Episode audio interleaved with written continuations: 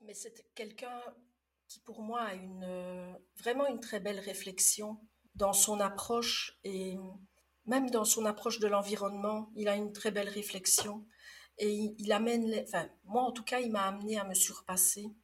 Voilà, c'est ça qu'il dit. Pour se mettre en marche, il suffit d'avoir 5% de réponses à ces questions. Les 95 restants viennent le long du chemin. Ceux qui veulent 100% de réponses avant de partir restent sur place. Bonjour à tous, je m'appelle Mélanie Legendre et vous écoutez Blocage, le podcast où je pars à la rencontre de personnes qui, bloquées à un moment de leur vie, ont décidé de relever la tête, de retrousser leurs manches pour prendre leur destin en main. Qu'il soit tôt ou tard, et parce que la réussite n'a pas d'âge, je vous propose donc chaque semaine de découvrir les parcours atypiques et inspirants de mes invités. Dans ce premier épisode de Blocage, j'ai le plaisir de vous présenter Christine Caron. Quand j'ai appelé Christine pour la première fois après qu'elle m'ait contactée pour faire partie du podcast, je suis d'abord complètement tombée amoureuse de la douceur de sa voix et de toute la bienveillance qui pouvait en émaner. On y devinait une femme douce, compréhensive, dans l'écoute et dans le soin de l'autre. Et au final, j'ai pas totalement visé à côté puisque j'ai appris que Christine a eu un long parcours dans la formation et dans la santé, plein de rebondissements, vous allez le voir, mais qui s'explique principalement par son moteur qui est de toujours interagir avec les autres, leur environnement, et d'aider ces derniers à le comprendre. En effet, elle a d'abord été infirmière en réanimation, puis changement de décor, infirmière scolaire, avant de devenir formatrice. Puis ensuite, Christine, bah, elle a décidé de sauter le pas et de proposer son expérience à tous sous forme de podcast. On parle donc autour d'une tisane et sous l'œil avisé de son chien posé près de la cheminée, de son parcours, de ce que les changements d'environnement lui ont appris, lui ont apporté, de ses motivations à rendre certains concepts de médecine et de neurosciences accessibles à tous, du rapport à l'autre, de parentalité, d'éducation, mais aussi de ses futurs projets. On parle aussi du Portugal. J'ai énormément appris grâce à elle et je la remercierai jamais assez d'avoir apporté autant de douceur à mon micro pour ce premier épisode. Je vous laisse donc dans notre conversation et je vous souhaite une bonne écoute.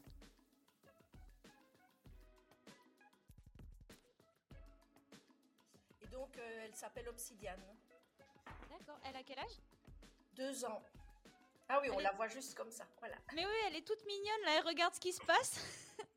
Mais elle a l'habitude que je travaille euh, sur PC hein. depuis euh, le confinement. Et comme je suis en télétravail, euh, elle a compris que quand je suis au PC, elle doit être calme. Donc, donc j'espère aujourd'hui. Enfin, il y a mon mari qui va partir rouler à vélo, comme ça il me laisse tranquille. Et comme ça, voilà, c'est J'espère que le chien se tiendra tranquille aussi. Mais j'ai écouté du coup la, présentation, euh, bah, je l'ai écouté ce matin en déjeunant. Et euh, t'as vraiment une voix tellement calme. C'est, ma séance de, Moi, je suis pas parent en plus, donc je suis pas, je suis pas vraiment la cible, mais, euh, mais euh, j'aimerais bien le faire écouter à ma maman qui est, qui est nounou. Du coup, je pense qu'il y a plein de trucs avec lesquels elle est sûrement peut-être plus familière que moi et où elle sera plutôt d'accord. Donc euh, j'aime bien, j'aime bien l'idée et la voix est, la voix est douce. Je pense que tu as vraiment une voix podcast. c'est vrai, je ne sais pas, je ne me rends pas compte. Bah c'est très calme. Donc euh, c'est pour le concept, je pense que c'est bien. Ah ben voilà. Tu vois, mais ça je ne me rends pas compte évidemment. Moi je trouvais que je n'avais pas une belle voix. On aime euh, rarement sa voix en plus. Hein. Quand on, s'entend. on aime rarement sa voix. Et, en, fait, c'est dans des formations, on dit toujours, mais oh, ta voix, elle est, elle est, magnifique. Et moi, je trouve pas. Mais, et c'est comme ça que je suis arrivée au podcast, tout simplement, parce que c'est vrai que quand je m'enregistre, je n'aime pas, mais tout le monde me dit, c'est top. une belle tonalité, un bon rythme, et pas des, pas des pics aigus qui, qui embêtent. Voilà, donc euh, je vais croire les gens. je ne saurais faire que ça. Je suis assez d'accord. Mais du coup, je, je te remercie de, je te remercie d'avoir pris le temps de participer à ce tout premier épisode de, blocage. C'est euh, c'est le premier épisode de ce projet. Je suis super contente euh, que tu aies accepté de, de parler euh, à, à, mon micro, façon de parler, parce que Covid, Covid oblige, nous, sommes en, nous sommes à distance. Et, et, je vais te poser la question que je vais poser du coup à, tous, les, à tous les invités que j'aurai après toi. Est-ce que tu peux te présenter un petit peu? Moi, du coup, je, comme on s'est téléphoné avant, j'ai quelques informations sur toi et sur ce que tu fais. Mais est-ce que tu peux te présenter peut-être pour, pour nos auditeurs? Avec plaisir. Donc, je m'appelle Christine, j'ai 55 ans et je suis maman de trois enfants. Deux jeunes adultes, je vais dire, qui ont 28 et 25 ans, ainsi qu'un ado de 16 ans. Alors, je ne sais pas si mon accent transparaît, mais je suis belge. Ah, ça, ça s'entend pas trop Ah, ben tant mieux. Donc, euh, parce que, je ne sors pas là une fois tout le temps, mais voilà, je suis belge. je suis belge une fois. non, j'aurais plutôt tendance à dire oufti, parce que je suis de la région liégeoise.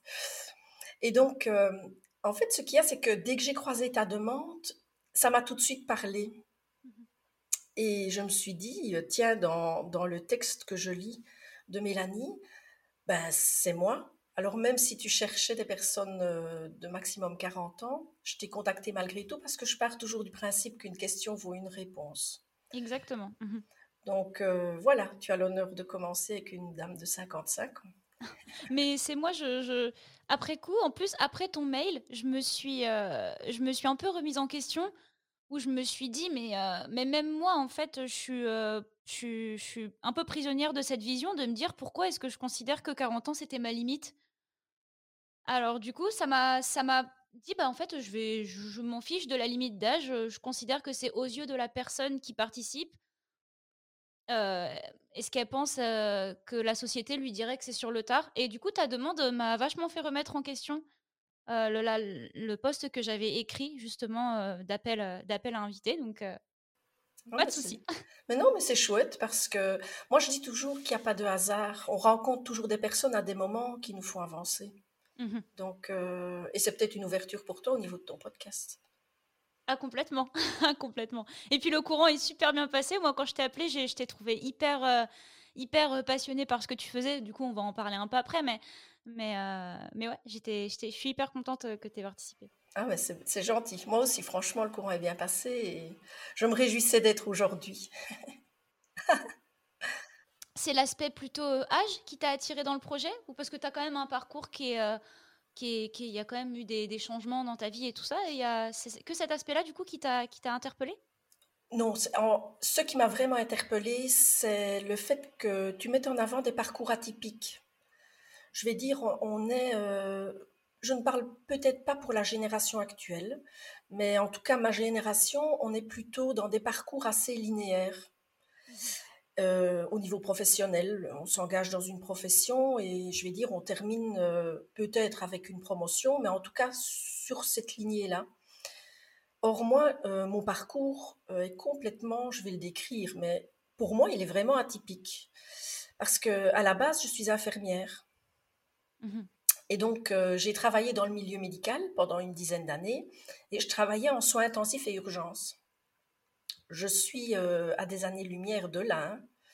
Maintenant, si je dis je suis infirmière en soins intensifs et urgences, on va quand même me regarder un petit peu bizarrement en se demandant. Ah, le, le, système était différent euh, à l'époque de maintenant? Il y a eu beaucoup de changements Quel système? Le système des, des, urgences, tout ça, je veux dire, tu, tu penses que ça a beaucoup changé? Mais c'est pas cette question-là, c'est question que je suis formatée moi comme euh, une infirmière hospitalière. Donc ah, toute ma base d'études, ça a été basé sur l'anatomie, la physiologie, euh, la pathologie, etc. Comment soigner les gens. Mais dans ma formation d'infirmière, mais moi je parle d'une formation d'infirmière euh, d'il y a 45 ans quand même, 40, hein. mmh allez je me vieillis là, 40 mais cette formation-là, on ne, on ne parlait pas à ce moment-là beaucoup du social. Je n'ai jamais eu, euh, si j'ai appris que ce qu'était l'enfant sain, ce qu'était l'enfant malade, mais point à la ligne, tout le côté social, environnement, etc. Je n'ai eu aucune formation de, de ce type-là dans ma formation de base. Et ce qui m'a fait changer ma première transition de vie après dix ans, c'est que j'avais difficile en fait de lier ma vie de famille et ma vie professionnelle. Mmh. Ouais, les urgences, ça doit quand même prendre beaucoup le pas, je pense, sur la vie, euh, la vie personnelle, quoi. Voilà. Alors, euh, à ce moment-là, j'avais deux enfants. J'ai essayé de travailler à mi-temps. Mais cela ne m'apportait pas vraiment de satisfaction au niveau professionnel parce que je ne connaissais plus mes patients. Et je finissais à aller au boulot uniquement pour aller au boulot. Et je n'avais plus de plaisir. Or, pour moi, le plaisir est important. Donc, ça veut dire que si je fais quelque chose, ça doit m'apporter du plaisir. Alors, je peux tout à fait concevoir que l'on doive travailler, entre guillemets, pour euh, amener du beurre dans nos épinards et, pour nourrir notre famille. Mais je pense que pour être ressourcé, il faut quand même quelque chose à côté.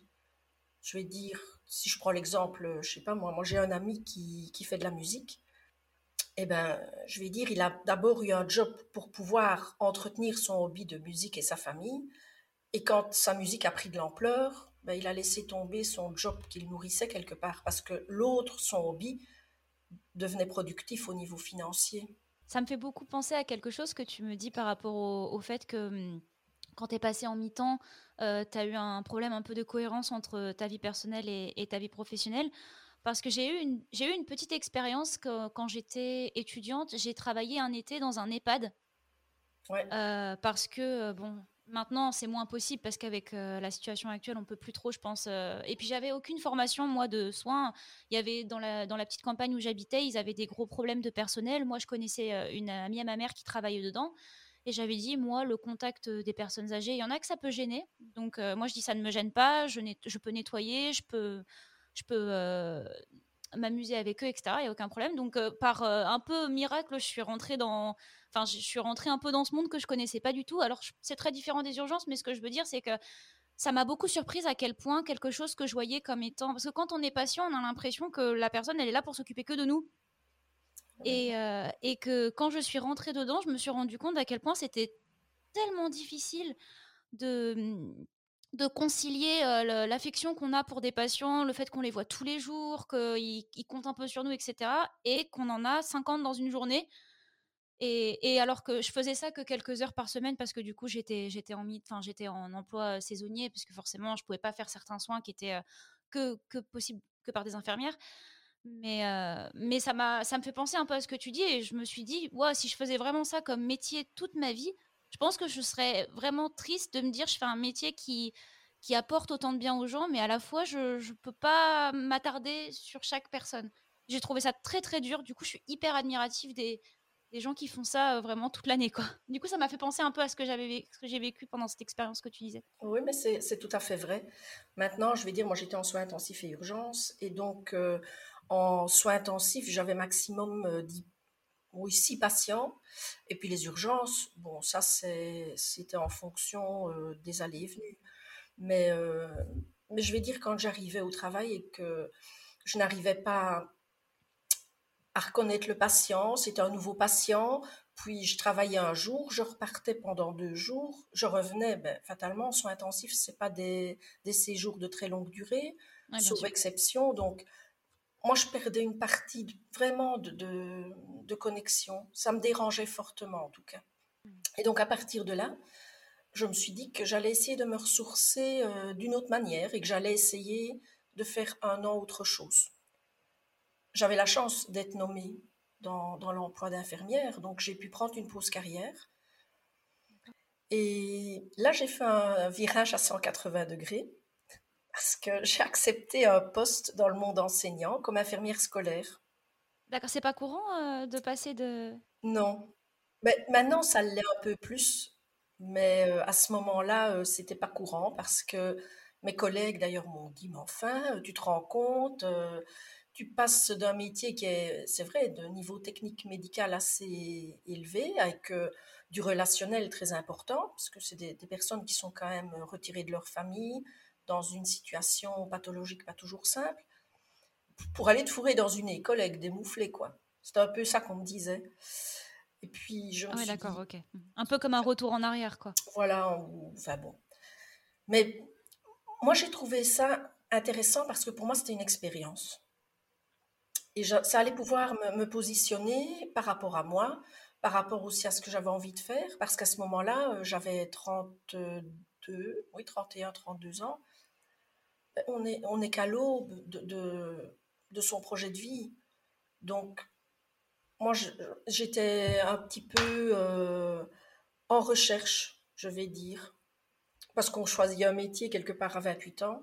ah, pardon, à 18 ans, et euh, on ne sait pas toujours vers quoi on veut aller. Oui, bien donc, sûr. Donc là-dessus, ben, je me suis dit, je vais, euh, je vais faire ça un an. Enfin bref, je suis restée là 15 ans. Ah oui, ça c'est un petit peu allongé, effectivement. Oui. Et, et ce qui m'a en fait stimulée, c'était euh, que j'ai repris des formations dans, dans du domaine de l'accompagnement, du social, euh, de la psychothérapeutique, du bien-être. J'ai étudié, j'ai étudié l'ethnopsychiatrie parce que... Qu'est-ce que c'est l'eth- l'ethnopsychiatrie? Je te pose des questions, je suis complètement euh, naïve sur le sujet. Oui, mais non, il n'y a pas de souci. euh, c'est en fait l'étude des cultures. Et ah, c'est-à-dire que, oui, et par exemple, euh, allez, je vais donner un exemple. Maintenant, c'est un exemple peut-être qui ne se pratique plus maintenant, mais les, certaines ethnies africaines, à certains passages qui sont notamment, par exemple, euh, quand la jeune, la jeune enfant devient une jeune femme et qu'elle a ses Mhm. premières règles, il y a toute une fête et on lui rase ses cheveux, donc euh, pour signaler le, le passage de sa vie de femme. Ok, je savais pas du tout qu'il y avait des rituels euh, Voilà. ce- Et donc, euh, ben, moi, j'en ai vécu parce que j'ai travaillé dans une école où il y avait beaucoup de, de cultures, euh, c'était multiculturel. D'accord. Et donc, c'est vrai que nous, Européens, ça peut heurter. Surtout que nous, on a aussi tout le visuel. Je ne sais pas toi, mais en tout cas, moi, mes, mes parents m'ont raconté, puisque j'ai une branche de ma famille qui est allemande, où les, les dames qui fricotaient avec un Allemand, un nazi, étaient rasées. Mais Ah, c'était dégradant. Si, c'est... Et donc, voilà, ça peut faire appel chez nous à quelque chose de difficile. Mais dans la culture africaine, c'est quelque chose de très valorisant. Donc c'est pour montrer qu'on est sur deux schémas différents. Et donc c'est intéressant d'apprendre des cultures autres que la nôtre parce que ça permet aussi, dans ce cas-là, d'avoir des discussions euh, intéressantes avec les enfants d'autres cultures parce que leur éducation n'est absolument pas identique à la nôtre. Puis ça te donne peut-être une autre approche euh, de la médecine en général, de- compte tenu du contexte dans lequel peut évoluer un élève, par exemple? Voilà, notamment. Donc, donc ça permet d'aider l'élève dans son cursus scolaire. À partir de là, ben voilà, j'ai aussi euh, une formation en, en PNL, en Palo Alto, parce que ce sont des, je vais dire, des suivis thérapeutiques de type court, pas de type psychanalytique. Et donc, c'est avec des outils où on peut aider l'enfant assez rapidement, ou les familles assez rapidement. Donc ça, ça m'a ça, ça m'a animé longtemps dans mon travail parce que je vais dire, j'allais ben, moi-même, je me formais, donc je me remettais en question, j'avais donc du plaisir. Et puis euh, ça, j'arrivais à le transposer sur les enfants ou les familles que je suivais.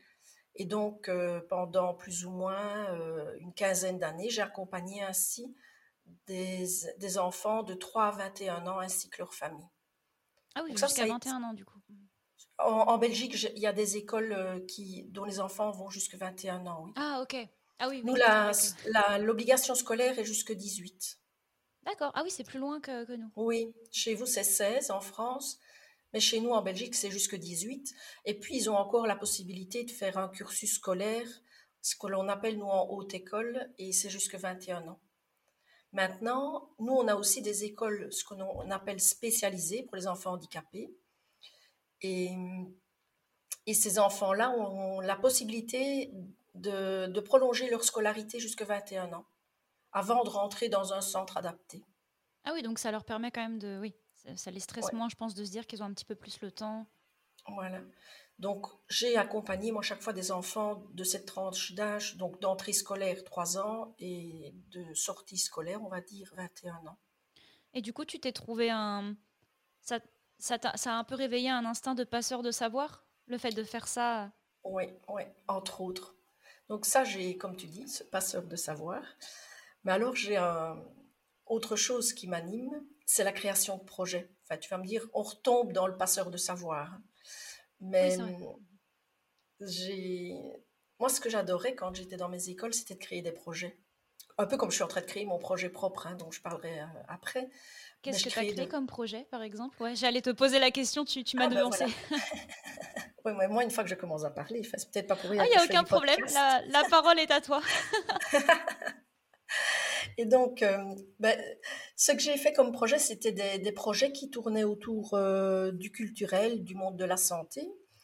Et j'ai fait pas mal de projets. Et un qui me tenait particulièrement à cœur, c'est, j'ai remarqué, j'avais fait des petits sondages dans mes écoles, et j'ai remarqué que les élèves faisaient de moins en moins de sport. Mmh Or, j'étais dans une commune assez sportive. Euh, au niveau culturel, il y avait beaucoup de musique et beaucoup de sport. Et donc, j'ai été trouver les, les, groupes, les associations sportives, et je leur ai demandé si ça les intéressait de faire une journée découverte pour les élèves de, de mes écoles. Et donc, on s'est organisé. Pendant une journée, les, les, enfants ont pu tester trois, trois sports différents. Et alors, grâce à ça, ils ont découvert ben, des sports qu'ils ne pensaient pas euh, exister ou auxquels ils n'avaient pas accès. Et, je me souviens d'un petit bonhomme notamment qui a découvert le tir à l'arc. Ah. Et il en est devenu d'ailleurs le président à l'heure actuelle. Donc maintenant, il est. ah, mais c'est super! Alors oui, c'est et il s'est épanoui à partir de là parce qu'il ne trouvait pas un sport qui lui correspondait. Les sports vraiment d'équipe, ça n'allait pas. Il, il est en plus il était un peu gauche. Enfin, et, quand euh, le président du club de tir à l'arc est venu me trouver en me disant, tu sais, euh, tu te souviens de...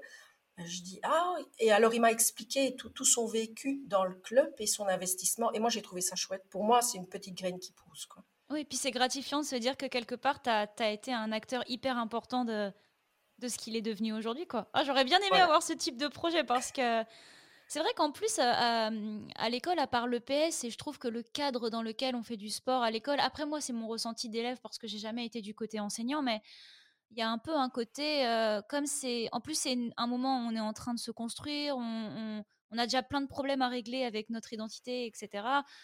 On se sent pas très bien, je trouve, dans les cours de sport. On n'est pas dans un milieu où, en plus, les profs, ils doivent s'occuper d'énormément d'élèves et de plus en plus, donc ils ont peut-être du mal à cerner un peu, toi, tu es bon dans quel type de sport, toi, tu es bon là-dedans, parce qu'il faut avoir un, cursus bah, que tout le monde suit, quoi.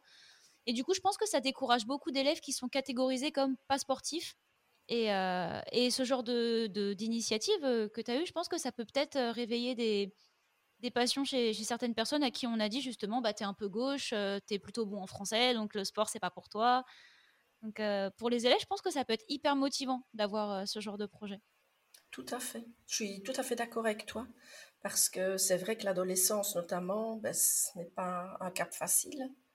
Mmh et, ici, ça permet justement de se surpasser déjà, parce que bon, il faut aller vers les, vers les autres, et puis d'accéder quelque, quelque part à, à une nouvelle euh, compétence. Donc, pour, pour l'enfant, c'est gratifiant. Et, oui, complètement. Et j'irai même plus loin. Je trouve que pour moi, alors oui, il faut être bon en français, il faut être bon en maths, d'accord. Maintenant, pour moi, l'être humain doit être pris dans sa globalité. Donc, tant mental que physique, que environnemental. Et, c'est tout cela, toute cette constellation qui, gravite autour de lui qui fait qu'il est bien. Et je pense que s'il y a un endroit qui est moins nourri, automatiquement, les autres vont, vont en pâtir. Oui, il y aura un équilibre qui ne sera pas respecté, quoi. Maintenant, ça, c'est ma vue. Hein. Oui, non, mais euh, moi je te disais ça surtout parce que j'ai l'impression qu'il y a beaucoup de, de, en tout cas de moi, de mes profs de sport qui fonctionnaient un peu par opposition. Si tu étais bon dans des matières littéraires ou, ou, de langue, par exemple, tu étais forcément quelqu'un qui s'investissait moins en sport. Et comme il, comme il y a un genre d'étiquette qui est collé sur le type d'élève que tu es, ou des garçons qui sont très forts en sport, mais par contre qui n'en ont pas grand-chose à faire des matières dites plus littéraires, bah, je trouve que ça mmh, ça donne pas envie en fait aux élèves de s'intéresser à tout. Du coup, on dit toujours ah moi je suis bon dans ça, je suis bon dans ça. Ce qui fait qu'on arrive a un petit peu de mal à trouver un équilibre à cause de justement ces étiquettes qu'on nous met vu que ça fonctionne par opposition de matière. Et, c'est comme ça que moi je le voyais, mais je suis tout à fait d'accord que faut cultiver autant c'est autant les appétences qu'on peut avoir dans dans la lecture etc et des appétences qu'on peut avoir dans le dépassement de soi qu'on va plutôt retrouver dans le sport c'est hyper important mais maintenant, ceci dit, tu as tout à fait d'accord dans ton développement. Hein. Maintenant, ici, moi, quand je dis euh, sport, ça ne doit pas être automatiquement euh, un sport euh, de compétition. Ça peut être ne serait-ce que se balader pendant une, allez, 20 minutes tous les jours, par exemple. Ah oui, bien sûr. Tu vois, moi, c'est dans le concept. une activité physique régulière. Voilà. voilà, prendre soin de son corps au travers d'une activité. Maintenant, cette activité, ben, c'est au départ de comment tu es toi et, ce que tu aimes bien. Moi, par exemple, c'est vrai que j'ai fait du sport euh, à différents niveaux, mais à l'heure actuelle, ce n'est plus ça que je recherche. Je suis plus dans quelque chose de paisible, comme le yoga. Le yoga, par exemple, ben, on, est seul, c'est vrai, mais on travaille les muscles très en profondeur, tout en douceur. Et on est, on est dans un état d'esprit particulier. Et puis bon, tu l'as vu au, début de l'enregistrement, j'ai un chien, et mhm. donc je passe beaucoup de temps dehors, et on fait des randonnées, on découvre des endroits. Et moi, je trouve ça riche aussi. Et on rencontre des belles personnes par la même occasion, donc mhm. euh, qui sont dans le même état d'esprit fatalement que nous, puisqu'ils sont aussi dehors, en lien avec la nature, et, ils sont euh, dans le mouvement. Dans le mouvement, ça veut dire ils marchent, quoi. Donc, euh, Oui, bien sûr. Mais oui, je, suis hyper d'accord que le, prendre soin du prendre soin du, corps, c'est quand même hyper important. Enfin, en tout cas, l'équilibre euh, l'équilibre corps-esprit. Oui. Je pense que quand on est ado, il est vraiment dur à trouver parce qu'on a à la fois le corps qui fait un peu n'importe quoi, l'esprit qui fait un peu n'importe quoi aussi.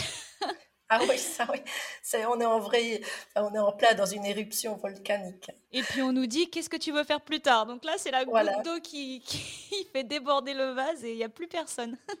et, c'est vrai qu'avec mes enfants, ben, j'ai toujours dit, euh, il n'y a pas de, de, mauvais chemin. Mhm. Suivez le vôtre et puis euh, le reste, ça s'ouvrira automatiquement. Donc, je vais prendre l'exemple de ma fille. Je vais souvent parler de mes enfants, d'ailleurs, dans mon podcast. Ils vont m'en vouloir à la fin, mais enfin, ils ont l'habitude, déjà dans les formations, je parle beaucoup. C'est l'exemple parfait, hein, il faut dire. ben, je vais dire, je ne vais pas inventer des histoires alors que je ne suis pas une maman parfaite. Hein, faut pas. Ah, le parent parfait n'existe pas, je pense. Non, enfin, en tout cas, qu'on me le montre, parce que je n'en ai pas encore rencontré. Et donc, ma fille euh, est professeure euh, de sciences économiques. Donc chez nous en Belgique, dans le secondaire, donc au collège. Enfin, je ne sais, collège hein, chez vous. Ou lycée ou collège, je ne sais jamais.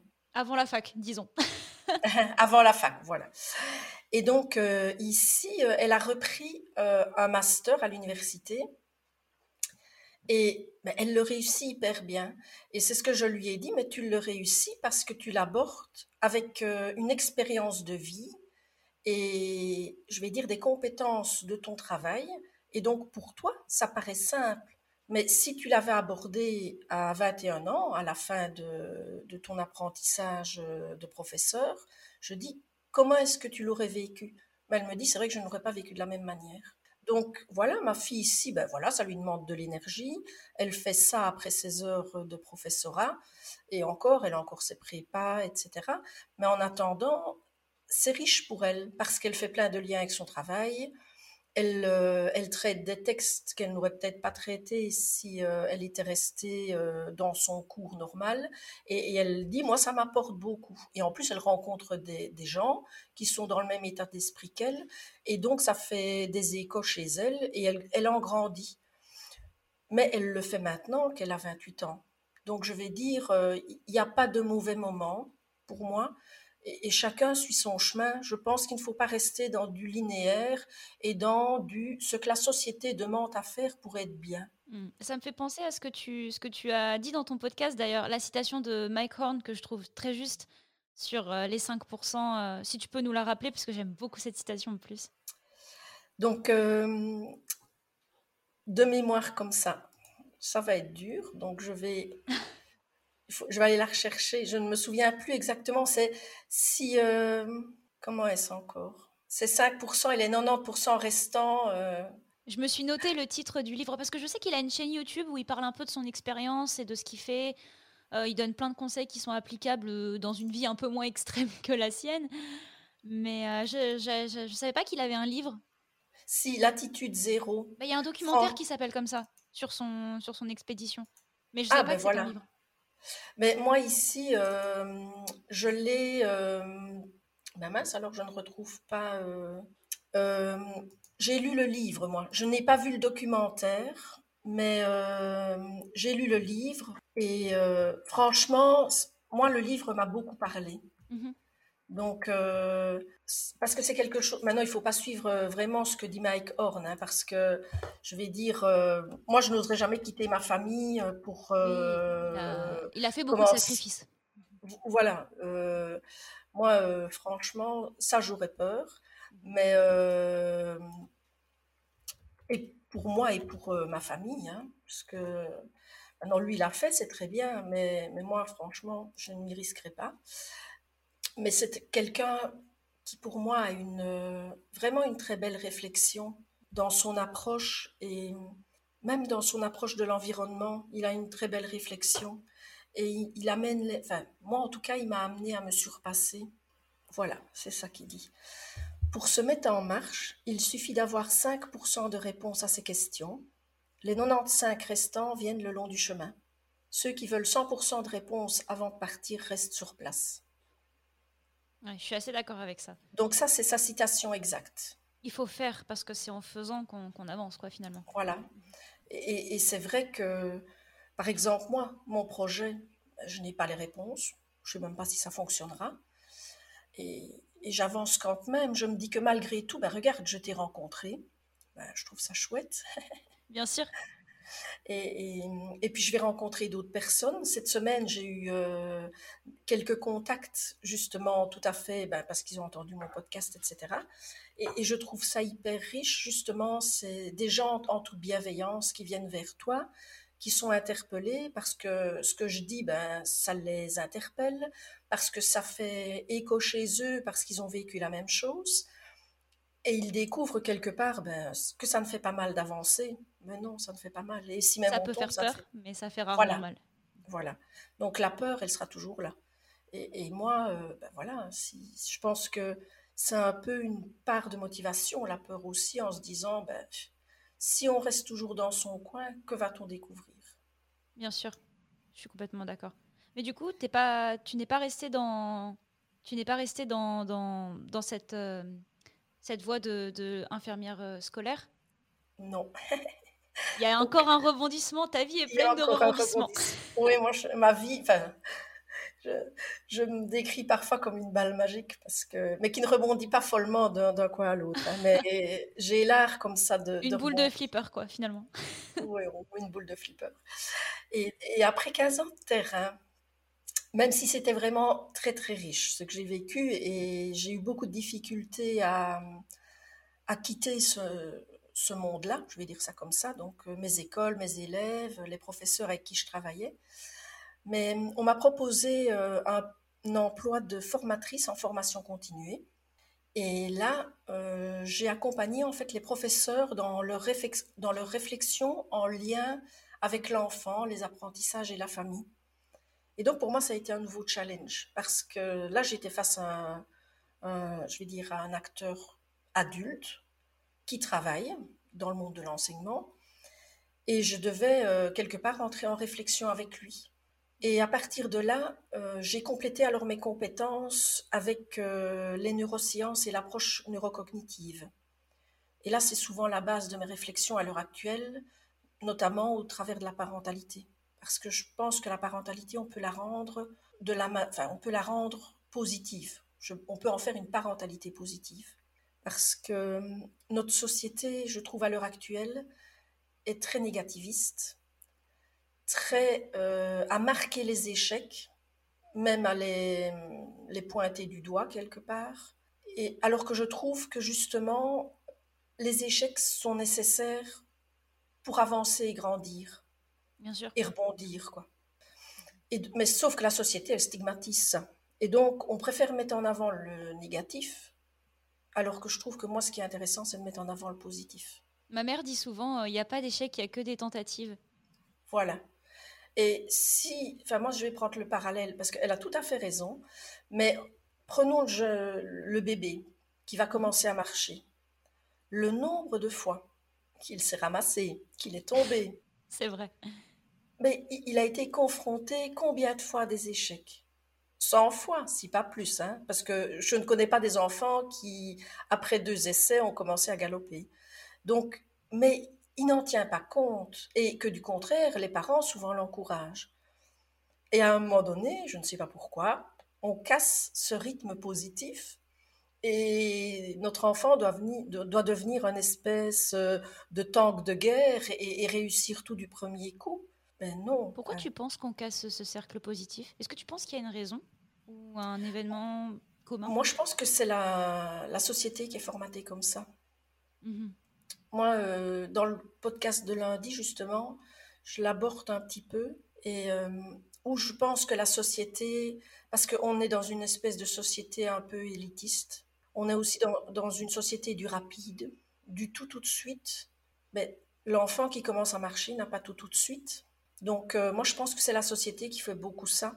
Et, je pense qu'avec des, des personnes, euh, je ne vais pas dire comme moi, parce que je ne suis pas grande dans le domaine, mais il y a des gens qui travaillent là-dessus, dans le domaine de la parentalité. Je n'ai pas un nom qui vient comme ça euh, tout de suite en tête, mais je vais dire, j'espère que toutes ces personnes-là, à un moment donné, vont arriver à faire que on va arriver dans une vague de société positive et qu'on va arrêter un petit peu chaque fois de stigmatiser, euh, allez, comme un bulletin. Moi, je, enfin, je ne sais pas en France, mais en Belgique, on voit des bulletins où tout est écrit en rouge. Et le rouge est, on va dire, la couleur du négatif. je ne sais déjà pas pourquoi, mais mhm. enfin, soit c'est comme ça. Et puis de, la, de l'urgence. Elle est beaucoup utilisée en marketing. Euh, quand on fait des, mails ou quoi, moi, on m'a beaucoup dit mets les, boutons de clic en rouge parce qu'ils provoquent un sentiment de, danger et d'imminence. Voilà. Donc il faut, il faut cliquer maintenant. C'est vrai que dans la nature, toutes les bêtes qui sont en rouge, on s'en méfie déjà. C'est vrai, c'est vrai. Et donc, euh, et il y a beaucoup de, de comment, d'animaux, etc. Enfin, quand je dis animaux, je parle aussi euh, en termes d'insectes, qui sont euh, dans des couleurs comme ça, rouge et, donc c'est clair que c'est pas très avenant. Hein. C'est pas vers eux qu'on va en premier. Donc, mais bon, pourquoi chez les enfants mettre tout comme ça en négatif? Je ne sais pas. Moi, je trouve que j'ai essayé moi d'élever mes enfants dans du positif. Alors, je ne dis pas que ça veut dire laxisme 100%. Hein. On est bien d'accord. Oui, bien sûr. Les enfants, il y avait un cadre. Mmh mettre toujours un cadre positif. Et c'est pas pour ça, je vais dire, qu'ils ne pouvaient pas, entre guillemets, tenter de sortir du cadre, parce que ça, c'est l'expérience aussi. Et puis, euh, ben, assumer cette sortie. Maintenant, bon, c'était assumé en toute bienveillance. Hein. Dire, je ne, les, je ne les mettais pas à l'échafaud. Mais c'était une discussion, et je pense que la discussion est importante à un moment donné avec ses enfants. Oh, je suis d'accord avec toi. Mais du coup, j'ai une petite question. Euh, parce que avec euh, ma coloc, avec qui on, fait le, podcast que je t'avais envoyé en exemple euh, par, par mail, on a beaucoup parlé, bah, je ne sais plus si c'était cette semaine ou la semaine dernière, mais du terme de coparentalité. Et, et nous, en fait, de notre point de vue, alors on n'est pas parents, donc c'est vrai que c'est plus compliqué d'avoir un, avis détaillé sur le sujet, mais on, trouvait ça un peu on trouvait que ça faisait un peu non-sens comme terme d'élever son enfant avec ce terme de coparentalité qui est euh, de définir le partage des tâches et le partage de, de, euh, définir des rôles. Donc euh, je ne sais pas si tu avais déjà entendu parler de ce terme ou si, si tu avais peut-être un avis là-dessus. Alors, je l'ai déjà entendu. Mmh Maintenant, moi, je l'ai entendu plutôt dans, dans des familles recomposées. Ah oui, d'accord, ok. Oui. Maintenant, probablement que, je ne sais pas, peut-être qu'on peut le mettre dans un contexte de famille, euh, je vais dire, enfin, j'aime pas le terme, mais normal. Oui, bien sûr, qu'est-ce que la normalité, quoi, Oui, mais bon, dans, dans le, enfin, je vais dire dans le sens où papa et maman et l'enfant, je ne sais pas si ce terme-là peut être utilisé, je ça je n'en ai aucune idée. Je l'ai toujours entendu dans le contexte moi, de famille recomposée. Oui, ou ça fait peut-être plus de sens du coup. Oui, ça fait peut-être plus de sens. Maintenant, pour moi, euh, de nouveau, je vais dire, je suis d'une génération où, ben voilà, mes enfants, je les fais euh, avec un monsieur qui est le papa des enfants, mmh. et j'estime qu'il a autant de responsabilités que moi. Bien sûr. Mmh. Alors, après, il y a tout le contexte du travail, et là, ben, c'est vrai qu'on s'arrange en fonction de, du travail de chacun, ce qui n'était peut-être pas le cas anciennement, hein, où c'était toujours ben, la maman qui assumait automatiquement. Mais en attendant, moi, si maintenant, je vais dire, euh, un papa me dit, moi j'ai envie euh, de mettre en pause que maman travaille et moi je m'occupe de l'enfant, Ça ne me choque franchement absolument pas. Que du contraire, je trouve ça très joli. Oui, bien sûr, mais c'est c'est un terme qui m'était venu et je me suis dit, comme la parentalité, c'est un peu, un peu ton, ton domaine d'expertise, je me, je me suis posé la question. Voilà, ben moi je l'ai entendu alors dans le contexte de famille recomposée où je vais dire, là c'est normal, donc on est avec une maman et des enfants qui sont d'un premier nid, on va dire. Mmh et ils arrivent dans un second nid où il y a ben, un monsieur avec ou sans enfant. Donc là, je pense qu'il doit y avoir une, une, en tout cas entre les deux adultes, il doit y avoir vraiment une négociation très claire mmh quant à ce qui fait quoi et quelle autorité j'ai. Donc ça veut dire que dans, dans une famille recomposée, pour moi, ben, si je, je, suis avec un monsieur euh, qui n'est pas euh, le, le, père de mes enfants, mais pour moi, il a une autorité parentale. Donc ça veut dire que si mon fils ou ma fille fait quelque chose qui ne correspond pas à, aux règles, au code de la maison, ben, il a le droit d'intervenir autant que moi. Et il faut que ce soit clair pour les enfants aussi. Ok, d'accord. Tu vois? Donc, moi, je verrais ça plutôt dans ce sens-là. Maintenant, si la, la, personne définit que son conjoint n'a absolument rien à dire à ses enfants, je vais dire ça, c'est leur code de famille. Donc, mhm. ça... Mais pour moi, c'est clair qu'un adulte qui arrive dans la vie d'un enfant, s'il fait partie de la cellule familiale, il doit y jouer un rôle. Donc, euh, c'est pas un étranger à la famille, logiquement. Ok. Bah merci de, ton explication pour ça. C'était l'aparté. Euh, J'avais le terme en tête qui me trottait depuis tout à l'heure et je me suis dit, il faut que je lui pose la question. Maintenant, je n'ai peut-être pas la bonne définition. Hein. Mais je peux faire une recherche et puis on peut faire une fois un podcast là-dessus. Eh ben, je, serais ravie d'être euh, d'être euh, invitée dans, dans, ton podcast pour que tu m'informes sur la coparentalité. ça, ça peut être chouette comme intervention aussi. Ah oui, bah, alors moi, je n'ai, je n'ai, je n'ai pas, je n'ai pas d'enfant, donc euh, c'est vrai que là, pour le coup, euh, mais c'est, c'est très intéressant euh, de, du point de vue aussi de quelqu'un qui n'est pas parent, de se dire c'est quand même un monde où, où moi, bon bah j'ai vu mes parents m'éduquer évidemment, mais je sais pas du tout ce qu'ils ont traversé, je sais pas du tout comment ils ont appris ça, parce que moi je suis l'aînée, ah donc l'aînée de trois, trois filles.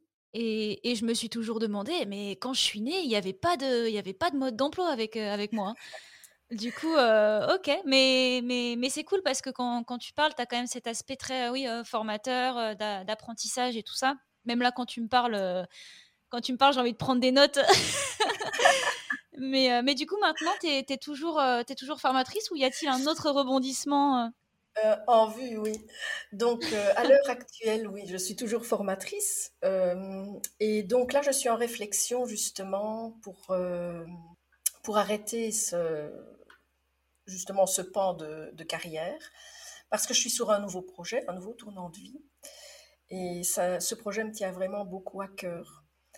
Alors, ce projet est lié aussi à mon projet de vie. Il faut le savoir. Pour l'instant, est-ce que juste euh, tes formations, tu les fais euh, dans. Euh, comment dire C'est du particulier à particulier? J'entends que tu vas chez les parents ou non, ici, à l'heure actuelle, la je suis formatrice, mais hum, c'est dans un centre de formation. Ah, d'accord. Qui, est, lié euh, à l'éducation nationale, pour parler euh, comme en France. Et, donc, euh, je donne des formations soit à la demande, donc c'est une école qui demande que je, je, travaille une certaine thématique ou une certaine réflexion avec les profs. Ou alors, j'ai un catalogue et les gens s'inscrivent, mais c'est des gens des écoles. Donc, ce sont soit des instituteurs, soit des professeurs, des éducateurs. Donc tous les gens qui, qui sont au sein euh, du monde enseignant, des infirmières scolaires. oui, j'avais peur de ne pas avoir bien compris, du coup je préférais euh, te demander confirmation. Donc à l'heure actuelle, mon travail, c'est ça. Alors qu'ici, je suis justement en train de, de, développer le projet sous une autre facette. Et du coup, tu as le, le cliffhanger de, de l'émission. Qu'est-ce qui t'a Qu'est-ce qui t'a fait dire, euh, OK, là, il y, a quelque chose que, j'ai besoin de développer, j'ai envie de faire quelque chose Il y a eu un, tournant euh, dans ta vie où tu t'es dit ça? Je vais dire pour tous les, enfin, mes précédentes transitions de vie, je vais parler comme ça, de transition de mmh carrière. Là, ça a été plutôt euh, un pivot qui était lié au plaisir. D'accord, ok. Donc là, c'était plus ça. Le plaisir, l'envie de me projeter, d'apprendre de nouvelles choses. Et je ne vais pas dire de me mettre au défi, parce que c'était pas vraiment un défi, mais en tout cas pour moi, ça me permettait d'avoir quelque part un renouveau. Mmh la dernière transition de vie, comme je le disais, là, c'est plutôt lié aussi à un projet de vie. Donc, mon mari euh, va être pensionné. Mhm. Et donc, euh, ce qu'il y avait, c'est. Moi, je me suis dit, ben, tiens, j'ai encore dix années de carrière devant moi. Qu'est-ce que je fais? Ça veut dire que mon mari, lui, est à la maison et il fait son petit potager. Et moi, ben, le matin, je pars au boulot et je reviens le soir. Et donc, toute cette réflexion, et puis le Covid, parce que le Covid a fait beaucoup, mmh. euh, m'a fait euh, réfléchir quant à qu'est-ce que j'avais envie de faire maintenant, pour moi, tant dans ma vie privée que professionnelle. Donc ça, ça a été une partie du pivot. C'était vraiment toute cette réflexion, parce que, ben voilà, le, enfin je dis le Covid, mais c'est la Covid, la pandémie, euh, m'a fait vraiment réfléchir sur euh, le recentrage de ma vie. Ok, d'accord. Ça, c'est vraiment une chose. Et alors, un autre pivot, et... mais celui-là, il est né après. C'était vraiment le fait que j'avais envie d'offrir quelque chose à des parents. Parce que j'ai remarqué depuis mars 2020 que les parents sont quand même euh, fort en souffrance, démunis même sans, la pandémie, je sens quand même beaucoup de questionnements. Tu penses que ça vient d'où le fait que les parents comme ça s'inquiètent ou de leur propre éducation peut-être qu'ils n'ont pas été eux-mêmes formés par leurs parents qui sont d'une génération euh? Moi je pense qu'on est sur un, clivage à l'heure actuelle où on fait beaucoup de découvertes. Mmh et notamment les neurosciences euh, amènent énormément de réflexions quant euh, à notre mode de fonctionnement. Et ça, j'en parle aussi dans un des épisodes, c'est que au départ, Damasio, qui est un Portugais, qui travaille beaucoup en lien avec euh, tout ce qui est neuro et émotion, l'a dit lui-même, au départ, on ne faisait attention qu'à l'intellectuel. Et pour nous, le cerveau, c'était l'esprit et l'intellectuel. On s'est rendu compte qu'il y avait plein d'autres choses au niveau cérébral et qu'en plus le cerveau avait une, belle neuroplasticité. Et donc, euh, on a creusé tout, ce côté-là. Et, je pense que là, on est sur une plaque tournante parce qu'on on découvre aussi le fait qu'on peut euh, éduquer nos, enfants d'une autre manière que, je vais dire, une éducation, je vais dire traditionnelle, telle que moi je l'ai vécue aussi, hein, donc euh, j'en suis pas morte et je ne suis pas. Mais en tout cas, j'ai pu rebondir. Mes enfants ont une éducation complètement différente et mon adolescent encore plus différente que mes deux aînés, puisque ça a été mes premiers cobayes. Hein. Je, vais, je vais être honnête. mes parents m'ont dit la même chose pour, euh, pour moi quand mes petites sœurs sont arrivées. Mais c'est voilà, moi j'ai trois enfants, c'est trois éducations. Enfin, les deux aînés, ils ont trois ans de différence, donc ils ont peut-être eu plus ou moins la même éducation. Mais, mmh mais mon dernier, c'est encore une autre forme d'éducation. Et en plus, lui est, est, né dans le numérique, dans le boom numérique en plein. Je ne vais pas dire qu'il est né avec un GSM en main, mais, mais je vais dire, euh, on est là-dedans. Mmh et, oui, l'accès euh, l'accès aux connaissances et tout ça, c'est un peu différent nous, enfin, je vais parler pour moi, mhm. c'est vrai que quand je voulais chercher quelque chose, ben, j'avais pas d'autre choix, il fallait que j'aille à la bibliothèque, Internet n'existait pas. et, j'allais chercher euh, dans, dans les, les, livres, les dictionnaires, etc., euh, les archives, euh, les informations. Et ça circulait nettement moins bien que maintenant. Ici, dès qu'on a une question, son premier réflexe, c'est de sauter sur son GSM et de chercher la définition. Hein. Mhm ou, l'info. Ou... Et, dès qu'il y a quelque chose, euh, c'est sur le net, euh, je ne vais pas dire dans la seconde, mais, mais pratiquement. Mhm. Et puis on a aussi beaucoup de, d'ailleurs euh, comme toi, hein, beaucoup de spécialistes qui vont réussir à, à, rendre des sujets accessibles et simples qu'on n'aurait peut-être pas compris en ouvrant une encyclopédie avec des mots scientifiques absolument qui peuvent dégoûter beaucoup de jeunes. Maintenant, c'est vrai qu'on a beaucoup de vulgarisation scientifique qui font que on peut chercher les réponses à nos questions et les réponses, on peut les comprendre beaucoup plus facilement qu'avant. Donc c'est vrai que ça rend le truc vachement plus accessible. Mais voilà, ma génération euh, n'est pas dans une génération actuelle où au niveau euh, de, tout ce qui est technologie numérique, je vais dire, ça va très vite, quoi. Mhm. Moi, je peux comprendre plus vite des jeunes actuels qui vont vite changer de travail et je vais dire euh, avoir peut-être alors un parcours atypique quelque part que des personnes de ma génération qui euh, ben, n'avaient pas maintenant on a envie de changer de boulot, on se connecte, on va sur LinkedIn, on va sur euh, différentes applications et on a accès à plein d'informations. Je vais dire, moi, je n'avais pas tout cet accès-là. Donc, quelque part, c'est un petit peu aussi mon caractère et le fait que, je vais dire, j'ai croisé certaines personnes qui ont fait que mon parcours euh, a navigué comme ça en différents domaines, puisque je suis sur quand même des domaines euh, chaque fois différents et quelque part qui ne sont plus vraiment en lien avec ma formation de base. C'est ça qui est cocasse. Oui, c'est vrai, il y, a, une espèce de petite ligne directrice qui est euh, euh, un petit peu euh, transmettre, c'est ce que je te disais tout à l'heure, hein, transmettre du savoir et prendre soin des gens et leur apporter vraiment quelque chose qui peut les aider dans la vie de tous les jours. je pense que dans tous les métiers du soin, à la base, il y a un petit peu cette fibre de l'humain. Enfin, je pense qu'on peut pas travailler là-dedans si on n'a pas la fibre de l'humain, mais Absolument. mais mais il y a toujours, oui, c'est vrai que tu as, beaucoup navigué, mais toujours avec ce petit truc derrière. J'ai l'impression quand même de être avec l'autre, quoi. Voilà. Tout à fait. Pour, pour moi, euh, si je devais me résumer, je dirais que j'ai une passion pour les relations humaines et leur interaction avec l'environnement. C'est vraiment, euh, si je devais me dire en une phrase, je trouve que celle-là me conviendra encore assez bien. Oui, bien sûr. Et puis en plus, c'est quelque chose qu'on qu'on perd beaucoup dans la. Je trouve que quand tu parlais de la société euh, un petit peu plus tôt, j'aurais rajouté qu'on est un peu individualiste maintenant parce que on a du mal en fait à alors vivre en communauté, c'est dur parce qu'on vit dans un monde où il y a plein de petites communautés. Et euh, c'est pas du tout une mauvaise chose. Je suis pas du tout en train de juger les, les, petites communautés, mais, mais du coup, ça devient compliqué en fait de, ça devient compliqué d'interagir les uns avec les autres, je trouve.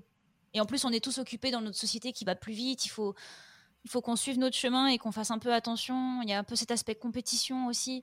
Donc je trouve que c'est curieux que tu aies réussi à garder cette fibre alors que le monde évolue dans le sens inverse, j'ai l'impression. Oui, ça, doit être en moi. Tu es à contre-courant. bah oui, bah, pour, ne pas changer. Mais c'est bien, hein, je veux dire, c'est que comme ça qu'on va retrouver un peu ça. Il faut, il faut des personnes comme ça, ça c'est sûr. Mais ce qui est rigolo, c'est que tu n'es pas la première personne qui me dit ça. Et, souvent, on me le dit euh, qu'ils ont vu une certaine étincelle, je ne vais pas dire altruiste, mais enfin, euh, un peu comme ça chez moi. Et, c'est vrai que, bah, ici, aller au travers du podcast, c'est gratuit. Donc, ce que j'offre, c'est 35 années de, compétences et d'expérience, avec des accès à des formations ben, qui ont coûté quand même euh, cher, je vais le dire. Bien sûr. Et ben je le mets quelque part au service gratuitement de, parents, enfin, ou de, futurs éventuels parents, ou des personnes comme toi. Je pense que même des personnes qui n'ont pas d'enfants peuvent retirer des choses intéressantes et des réflexions au travers de mes podcasts. Oui, qui pourront nous être utiles le jour où on sera confronté à quelque chose comme ça. Euh, oui. C'est même des proches plus jeunes. Moi, j'ai des petites sœurs qui peuvent. Bon, maintenant, la dernière a quand même 18 ans donc c'est plus un enfant, mais il y a quand même peut-être des questions qu'elle peut se poser, ou même en tant que grande sœur, au-delà de parents, je peux peut-être plutôt plus comprendre. Donc c'est plutôt chouette comme outil. Et du coup, ça c'est ton nouveau projet, c'est Initium, donc ton, ton podcast. Voilà, Initium. Pourquoi ce nom? Ah. ah bah j'allais te poser la question, c'est normal. Ah oui, mais tu fais bien. Parce que c'est je ne vais pas dire que c'est une longue réflexion parce que enfin, j'ai réfléchi quand même à, différents noms. Et puis je suis partie sur Initium parce que c'est un nom latin déjà. Mhm. Et c'est un peu quelque part le retour à nos racines. Et puis euh, en latin, ça veut dire le début. Oui, initiation, du coup ça doit venir de là, j'imagine. Oui, voilà. Et donc on entend aussi le mot initié. Et ça veut dire que n'importe qui peut mettre ce qu'il veut derrière. Donc pour moi, ben, c'est le début d'un nouveau chapitre. C'est peut-être le début d'une nouvelle vie. Et pour quelqu'un d'autre, ça pourrait être euh, le début d'une réflexion en tant que parent ou le début d'une réflexion dans, leur relation à l'autre. Et, Et puis a initié, donc ça veut dire que ben voilà, c'est, je donne des petits outils pour les initier au travers de, ce fameux challenge que, que d'être parent. Du coup, ton, ton épisode sera, sera, il y aura des concepts et des outils pratiques, des outils qu'on peut appliquer? Oui. D'accord, ok. Voilà. Et donc, euh, ici, ce qu'il y a, c'est qu'il y aura des, outils. Je, donne toujours des petits trucs et astuces, outils, enfin, je ne sais pas comment on peut dire. Ce pas toujours des, outils propres en soi. Mais quand j'ai fait l'école de Palo Alto, on nous a fourni euh, notamment une technique qui est la technique du cahier, que moi j'adore beaucoup et que j'utilise moi-même. Donc euh, voilà, j'ai mon petit cahier ici. Et, et donc quand j'avais des enfants en suivi au niveau scolaire, je, leur demandais toujours, cherchez un petit cahier jaune, peu importe la taille, qu'il soit quadrillé, ligné, peu importe, mais je veux qu'il soit jaune. Et donc, il revenait avec le fameux cahier jaune. Et le but déjà de la couleur, je m'en fichais, hein, j'aurais pu dire un bleu, etc. Mais enfin, les jaunes sont plus difficiles à trouver. Et ça me donnait un degré sur la motivation.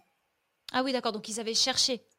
Voilà, ils avaient cherché. Donc ça voulait dire qu'ils étaient motivés à s'engager dans leur réflexion. Et puis après, le cahier servait aux exercices. Donc je leur demandais, par exemple, euh, j'avais euh, notamment euh, des, enfants, soit qui, fumaient, soit qui étaient liés à des assuétudes, etc. Et je leur demandais alors de noter mais quand avez-vous, ben, par exemple, pris votre cigarette? À quel moment? Qu'est-ce que vous avez ressenti? Quel était le besoin? Et je leur faisais travailler comme ça dans la réflexion pour qu'ils prennent certaines consciences et de les amener. Et donc là, là-dessus aussi, ça servait, ça servait aussi un peu de, de guide, de suivi. Moi, je ne regardais jamais dans le cahier. Hein. Donc, ils étaient, je leur faisais une totale confiance par rapport à ça. Mais c'était, euh, voilà, une forme d'exercice. Et c'est une technique utilisée en Palo Alto. Enfin, à mon avis, dans d'autres euh, mmh. thérapeutiques, hein, mais, mais je vais dire dans d'autres thérapies. Mais moi, j'aime bien cet outil-là. Et je débute notamment mon podcast avec ce, cahier. Après, ben, il y aura d'autres petits exercices, puisque je suis formée en kinésiologie et en PNL. Donc, j'amènerai les, les parents soit à faire des exercices personnels pour eux, soit pour les enfants. Mais j'amène toujours vers l'enfant, évidemment. Mais comment aider l'enfant, comment aider son enfant si on ne se connaît pas soi-même Automatiquement, ça traverse au travers, par le parent. Et alors à ça, j'ai euh, créé un groupe sur Facebook privé où là, les parents peuvent venir échanger en toute confidentialité. Et ah donc là, c'est un groupe que moi je, que je considère comme bienveillant. Et donc, euh, ils peuvent venir parler de leurs difficultés, ben, que ce soit par rapport à l'exercice que j'ai éventuellement mis en avant ou à le fait de le mettre en place avec son enfant. Donc, euh, voilà. Ça, c'est les deux, pour le moment, les deux facettes du projet Podcast Initium. D'accord. Mais alors, j'ai euh, mon logo. Oh. Je ne sais pas si tu as vu mon logo. Oui, j'ai vu ton logo. Il est, il est adorable. Avec, c'est très clair, c'est très doux. Et il te fait penser à quoi, mon logo? Euh, moi, je vois. Après, moi, j'ai vraiment une vision de toi qui est quelqu'un de très euh, apaisant et qui donne des, qui fait beaucoup relativiser sur un problème qu'on pourrait avoir. Donc, quand, la jaquette, il y a des espèces de vagues, il me semble, sur le fond, un petit peu. Donc, moi, c'est. Alors, moi, je suis très. Euh, tu peux me dire si je pars loin dans la réflexion. mais, mais il me fait penser à quelque chose de, très apaisant qui est là pour dire, OK, il y a une solution à tout et il y a des conseils pour vous aider à traverser des choses que peut-être vous trouvez difficiles sur le moment. Moi, le, logo du podcast m'a vraiment fait euh, très OK, on se pose et il y a des solutions. Ça, et le fait qu'il y ait ton, visage dessus, en plus, tu es hyper souriante. Donc, ça, donne, ça donne envie. Il y a quand même un aspect, il y, a une vraie personne derrière. Et, et les couleurs sont douces. Donc moi, il y a un peu cet aspect où on prend notre temps pour trouver des solutions à des questions qu'on se pose et où on n'a pas forcément les outils pour y répondre. Moi, c'est ce à quoi ça m'a fait penser. Oui, mais tu es tout à fait dans le bon. En fait, euh, mon logo, ben, c'est à l'identique euh, de, je vais dire, du, du, terminicium. Mhm. Donc, euh, j'ai la personne qui m'a aidé à le concevoir, qui est vraiment une chouette personne, c'est le studio La Folie. Hein, comme le nom l'indique, euh, c'est un peu la folie parce que moi, euh, j'ai voulu vraiment avoir euh, un logo, je vais dire, pas dans la catégorie formation, coaching, bien-être, donc mmh qu'on voit souvent. Je voulais quelque chose de vraiment moi, c'est-à-dire euh, qui est un peu le contre-pied de, de ce qu'on fait en général. Et j'avais envie qu'il raconte une histoire à chacun. D'accord. Et donc, on peut y voir ce qu'on veut, en fait. Oui, c'est vrai. Et, et moi, euh, et c'est vrai que Céline, quand on l'a créée, je suis quelqu'un de très nature, hein, de très naturel. Et voilà, euh, je vais dire, euh, je trouve que bon, oui, on peut se cacher derrière beaucoup de choses, mais est-ce que la personne va nous aimer plus? Je ne sais pas. Et donc ici, quand on a parlé avec Céline, elle voyait un, arbre que l'on a coupé et dont on voyait les, ah, oui, l'âge de l'arbre. Oui, complètement. Ah, vraiment, vrai, tous les sillons. Moi, je voyais ça comme des vagues, mais effectivement... Oui, mais tu, tu, as bon parce qu'on peut voir des vagues. Quand elle me l'a montré pour la première fois, moi, j'ai vu une cible soit qui est centré vers l'intérieur pour atteindre ses objectifs, soit pour euh, ressortir vers l'extérieur parce qu'on a peut-être des choses à aller trouver ailleurs. Mhm. J'ai vu aussi un dénivelé, comme euh, les anciens dénivelés euh, pour les montagnes, etc. J'ai vu des vagues et puis je ne sais plus qui a vu une fois un mandala parce qu'elle dit ben voilà je peux le colorier au fur et à mesure de mon vécu, etc. Donc le logo, je vais dire, lui tout seul, il parle aussi. Ah, je trouve ça chouette. C'est vraiment une bonne idée, d'accord, ok. Mais je l'ai trouvé très, euh, effectivement, pour les couleurs, je l'ai trouvé très euh, épuré. Donc ça fait pas dans le tape à l'œil, euh, effectivement, formation un peu marketing, devenez le meilleur parent. Mais c'est très, ça fait très doux, Je trouve que c'est une très bonne idée d'avoir. Et, en, de nouveau, derrière ce logo, moi j'avais envie que chacun se l'approprie et y mette son histoire. Parce qu'on a chacun notre histoire. Et je vais dire, même si, bon, on a mis un cadre parce que, voilà, le, cadre, ben, c'est que c'est pour montrer qu'on est quand même en sécurité. Mais les gens peuvent naviguer comme ils veulent dans leur histoire, avec leur vécu, sans jugement et en toute bienveillance. Mhm. Est-ce que tu auras des invités dans ton podcast ou c'est quelque chose euh, où tu veux être euh, pleinement dans dans l'enseignement? Non, il y aura des invités. Donc le début du podcast et on va dire enseignement, parce que là, je vais mettre, je mets des petites balises théoriques, parce qu'il faut mhm. quand même que les gens comprennent dans quel euh, concept je suis. Et puis, euh, il y aura euh, différentes... allez, je vais déjà en donner une. Donc, c'est ça, c'est ce que moi, je vais appeler le bonus, en plus des quatre épisodes par mois. Ce sera le coin d'Isor. Et donc, c'est une personne qui va ouvrir une librairie jeunesse qui va chaque fois venir nous parler de livres intéressants, parce que pour moi, je trouve que la lecture euh, pour l'enfant est intéressante, et, les parents qui lisent à leurs enfants, c'est très intéressant. Donc, euh, elle nous parlera de livres intéressants. Ça, c'est déjà, tu as comme ça une petite nouveauté. Ah, je trouve ça hyper chouette. J'adore. Et alors, euh, ça, ça s'appellera normalement le coin d'Isor. Mhm. Et, et, sa petite boutique, c'est Imaginarium d'Isor, c'est pour ça que ça va s'appeler euh, le coin d'Isor. Et, et, puis euh, ici, je suis euh, justement en train de préparer toute une, une approche de l'alimentation. Et là, il y a une maman qui a ouvert un snack, mais un snack d'alimentation inclusive. Donc, je ne vais pas tout dévoiler, elle racontera elle-même. Ah oui, je, je vais suivre. Une, et elle a une adolescente. Et alors, elle explique tout son, tout son vécu par rapport à l'alimentation. Et donc là, je vais aussi, moi, apporter une partie, on va dire, plus théorique. Et, et puis, elle va apporter son expérience, tout en étant que j'expliquerai que, voilà, il n'y a pas qu'un seul chemin. Ici, ben, il y aura euh, l'expérience euh, qui, qui sera partagée, mais ce n'est pas la vérité. Hein. Il y en a plusieurs. Oui, bien sûr. Euh, puis ça dépend du vécu de chacun. Voilà. Mais ici, moi, je trouvais ça intéressant parce qu'elle a aussi un parcours atypique. L'alimentation pour un enfant est intéressante. Oui, c'est ce que j'allais te poser comme question. Quand, quand tu étais plutôt peut-être dans ton aspect euh, d'infirmière mais scolaire, tu as peut-être eu beaucoup de cas avec l'alimentation. Enfin, je sais que j'ai l'impression que c'est un problème qui est assez récurrent quand même quand on est ado. Euh, je ne sais pas si c'est un problème qui est plus récurrent chez les filles que chez les garçons. Moi, j'ai l'impression que c'est plus récurrent chez les adolescentes. Mais ouais, je me, me demandais si c'était quelque chose euh, auquel tu avais été beaucoup confrontée, peut-être. Oui, c'est un des fonds de commerce. Hein. Donc, euh, mais au niveau alimentation, déjà l'adolescence, ben voilà, on, on, en a déjà parlé. Ouais, bien sûr. On est en plein sur une éruption volcanique tant hormonal que changement physique, etc. Et donc, euh, ben, ils mangent très mal, hein, les ados. Il y a très peu d'ados qui, qui, mangent correctement. Et bon, mon fils est un des premiers, hein, et mes deux aînés sont passés par là aussi, mais je pense que ce sont des caps à traverser. Et puis, si après, ils ont un bon, je vais dire, un bon guide, il n'y a pas de souci. Ils retombent automatiquement sur leurs pattes.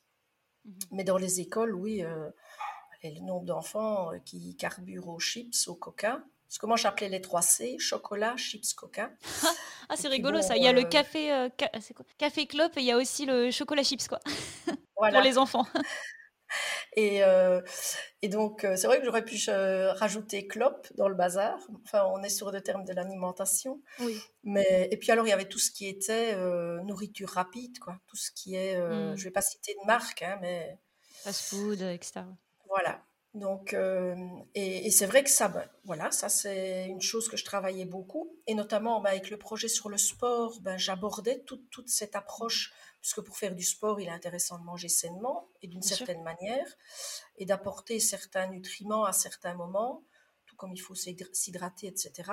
Et puis alors, il y avait aussi toute la facette des problématiques, euh, je vais dire, liées à l'alimentation, comme tout ce qui était anorexie, boulimie. Oui, voilà. Et là, c'est vrai que ça touche plus souvent les filles. Mhm. Alors, là, c'est vrai que mon... moi, je, je faisais plutôt de la détection parce que ben, je n'ai pas les moyens de suivre des problématiques puisque c'est des pathologies quand même particulières. Qui sont longues en plus. Qui sont longues et liées au mental. Et donc, euh, mais je travaillais en collaboration avec un centre et, et donc on était vraiment très liés. Et c'est ça qui était chouette, c'est qu'il y avait une dynamique vraiment très collaborative. Et donc l'enfant était pris en globalité et c'était pas non plus stigmatisé comme euh, malade mental ou je ne sais pas comment on peut dire. Mais euh, non, il y avait vraiment toute une prise en charge très agréable. Maintenant, malheureusement, ça reste quand même ancré jusque dans leur état adulte. Hein. C'est pas facile comme problématique. Mais du coup, j'ai hâte d'écouter l'épisode, euh, l'épisode concerné. De toute façon, je mettrai tout à partir du moment où tu auras des liens. je mettrai tout dans les notes aussi de, de cet épisode. Comme ça, les gens qui sont intéressés pourront évidemment aller, euh, aller euh, se renseigner sur ton travail. Et, est-ce que tu as d'autres projets à côté de ça? Y a, Parce que tu as l'air d'aimer justement lancer des choses. Euh, oui, j'ai plein de projets. J'ai envie de dire pour le moment. ah, d'accord, ok. Pour le moment, je me, je, non, non, je me concentre sur mon podcast. Mais de toute façon, au travers de mon podcast, euh, j'annoncerai toujours les nouveautés. D'accord. Mais oui, mais j'ai plein, vraiment plein d'idées. Ça, c'est un de mes problèmes. Hein. Et, mais j'essaye maintenant de rester quand même focus sur mon podcast. Mhm. Et euh, parce que ça, je, je, vais dire, il me tient à cœur. Bien sûr. Parce que euh, avec ce podcast, j'offre euh, quelque chose aux parents auxquels ils n'ont peut-être pas accès habituellement. Mmh ou, justement ben, parce que des raisons financières font que, ou, simplement parce qu'ils ne savent pas ni où chercher ni comment. Mmh Donc voilà, j'amène des réflexions, des points de vue, et après à eux de, de creuser s'ils ont envie d'aller plus loin. Ça, c'est vraiment un premier temps au travers de mon podcast, c'est ça. Et puis voilà, j'ai plein d'idées et j'espère qu'une de mes premières idées naîtra euh, en septembre-octobre. D'accord, ok. C'est un peu de une petite bande-annonce. voilà. Et donc, euh, mais j'espère parce que c'est comme tout projet, euh, ça prend du temps. Mais voilà, je, suis quelqu'un aux mille et une idées, hein, donc. Ce qui manque parfois, c'est le temps, quoi. voilà, il faut parfois que je me limite. Bien sûr. Mais j'arrive à concilier et à faire euh, des liens et je dis oui, j'ai des petites idées. J'espère pouvoir les mettre en pratique. Bah, je, te souhaite de les mettre en pratique aussi. Peut-être que je pourrais te réinviter pour tes autres projets. Qui sait? Mais euh, du coup, j'ai, par rapport à tout ce que tu as, tout ce que as vécu et tout ce que tu as raconté, euh, j'aurais, j'aimerais te demander si, parce qu'il y a beaucoup de gens, je pense, qui sont dans cette situation, enfin dans cette situation où tu as été plusieurs fois visiblement dans ta vie, où on a une fibre, mais on se sent peut-être plus en accord avec ce qu'on fait, on voudrait changer, ou alors comme, toi, on a des projets plein la tête et, on sait pas trop, euh, on sait pas trop si on doit les, démarrer ou comment les démarrer, etc. Est-ce que tu aurais peut-être des conseils ou des choses qui t'ont aidé, toi, à te, genre, qui t'ont peut-être fait débloquer quelque chose ou genre des, moi j'appelle ça un peu des red flags, c'est-à-dire euh, des un peu des, drapeaux rouges où, tu t'es dit ok là il faut que je change quelque chose, là je suis prête, là euh, quelque chose comme ça, tu vois ce que je veux dire? Oui. Maintenant, moi, ce que j'aurais envie de dire, c'est d'écouter son instinct, sa voix intérieure, euh, enfin, s'écouter soi, en fait. Moi, je dirais ça. Déjà une chose, c'est ça, c'est s'écouter soi et être attentif à, nos besoins, nos envies et à ce qui nous anime.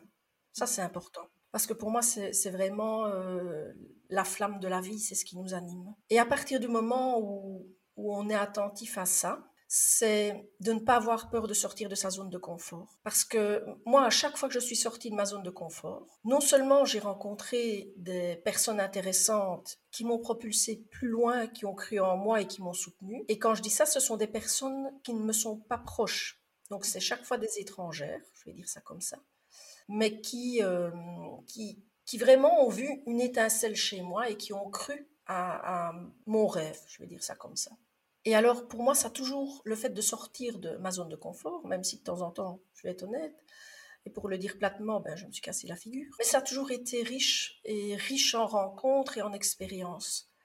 Et donc, même si je suis tombée, ça m'a apporté quelque chose, ça m'a apporté des rencontres et de l'expérience, et ça permet alors de, reprendre du recul et, d'avancer et de grandir d'une autre manière. Mmh donc c'est vraiment n'avoir aucune crainte, Bon, maintenant, je ne dis pas qu'il faut mettre sa vie en péril, hein, c'est pas ça que je dis. Bien sûr. Mmh. Hein, parce que euh, il ne faut pas non plus tout lâcher, pouf, comme ça d'un coup. Euh, non, hein, euh, c'est pas ce que je dis. Enfin, si, ils peuvent le faire. si on est Mycorn, on peut le faire. voilà. Mais là, je pense qu'il y a aussi quelque chose au, niveau mental qui fait qu'on on aime une prise de risque. Mmh. Moi, je n'aime pas la prise de risque. vous ne me verrez jamais sauter à l'élastique, on va dire ça comme ça. Mais, euh, mais en tout cas, si je saute à l'élastique, c'est avec beaucoup de sécurité et de réflexion derrière. Mmh Maintenant, moi, je me dis, enfin, la réflexion que je me suis faite aussi, c'est que, allez, on, va s'imaginer dans les siècles passés, les explorateurs qui empruntaient là, les fameuses coques de noix, enfin, je pense à ça parce que j'adore le Portugal, hein, mmh et qui traversaient les océans pour aller explorer de nouvelles contrées. Ben, ils ont pris des risques alors eux, ils ont pris des risques énormes aussi au niveau vie, hein. mais moi je me dis, euh, ça a été riche. Ça a été riche parce qu'ils nous ont ramené plein de choses, ils nous ont ramené des, nouvelles saveurs. Bon, ils ont fait des dégâts aussi au, niveau humain. Ça, je ne parle pas de ça. Hein. Moi, je parle de richesse d'expérience. Hein. Mais euh, allez, si je fais le parallèle avec maintenant, changer de job, où est le risque quelque part ben, au pire, ça ne nous plaît pas, ben, on rechange. Au mieux, ben, ça nous apporte plein de choses et on rebondit vers peut-être euh, une autre porte, vers euh, une autre manière de penser. Moi, j'ai envie de dire aussi euh, que les gens doivent se laisser aller à leur créativité mmh et ils doivent casser leur chaîne quelque part. On est beaucoup enchaîné, je trouve, maintenant. On nous dicte souvent ce qu'on doit faire pour être dans la norme de la société. Mais quand on regarde tous ceux qui ont, qui ont accédé à leurs rêves, c'est des gens qui ont cassé cette norme quelque part. Je ne dis pas qu'il faut heurter la société non plus et se balader euh, nu au travers de la grande place, hein, c'est pas ça que je dis. Mais il faut vraiment, pour moi, je pense, casser ses chaînes, sortir de sa zone de confort et, et vraiment euh, croire en soi. Et, cette petite voix qui nous dit, euh, allez, tu as envie d'écrire un livre, ben, écris-le, quoi, ton livre. Je vais dire ça. Alors tu vas me dire, oui, mais quand est-ce que j'ai le temps? Ben, Lève-toi peut-être une demi-heure plus tôt le matin et consacre une demi-heure à écrire ton livre. Alors c'est vrai, tu n'auras peut-être pas écrit en un mois, mais au bout de l'année, tu auras déjà quelque chose de, croustillant à dire. quoi. Oh, je trouve ça hyper, euh, hyper vrai. Et c'est dur. Après, c'est dur de penser comme ça pour, euh, plein de personnes euh, pour qui la, sécurité de l'emploi, c'est quelque chose qui, les. Après, ça nous préoccupe tous, bien sûr, mais, mais c'est vrai que, et j'imagine encore plus dans le contexte là de cette année et les années qui vont venir, du coup, je pense que c'est une notion qui, qui rend le fait de sortir de sa zone de confort extrêmement difficile pour, euh, pour je pense aux jeunes, hein, mais en vrai. et c'est là tout l'intérêt de, de, de, ce projet que j'ai appelé blocage, mais, mais quand on est justement déjà dans, dans, dans un parcours euh, linéaire depuis un moment qui peut faire quand même hyper peur. Euh. Oui, c'est vrai. Maintenant, moi, je, je suis quelqu'un qui voit le verre souvent plus qu'à moitié plein. Trois quarts plein. oui, si pas plus. Euh, moi, je dirais à la limite aux gens, changez de verre. Si vous le voyez vite, prenez un contenant plus petit et vous le verrez peut-être plein. Oh, On me l'avait jamais dit celle-là. Ah, mais j'ai plein de bonnes idées. On détourne le problème, c'est pas mal. Mais, c'est ça, en fait. C'est ça, c'est ce qu'il faut faire. C'est.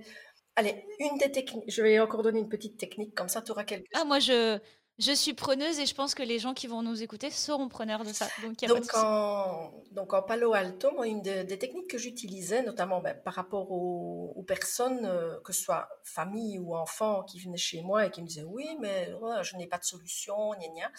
Et alors j'avais une écharpe, une belle vieille écharpe avec des, je sais pas si on dit ça en France, des floches, des, des, des, hum, allez, des petits machins qui pendent au bout. Ah oui, ok, d'accord.